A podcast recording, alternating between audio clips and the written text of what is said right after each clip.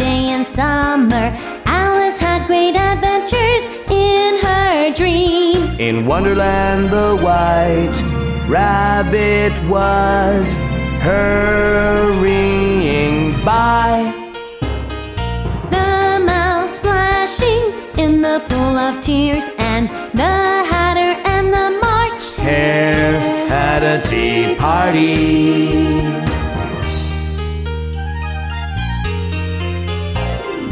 Once on a hot day in her sister's lap, Alice had wonder adventures in her dream. In Wonderland, she walked in a beautiful garden, and The angry queen held a funny court with the not very smart king and a pack of cards.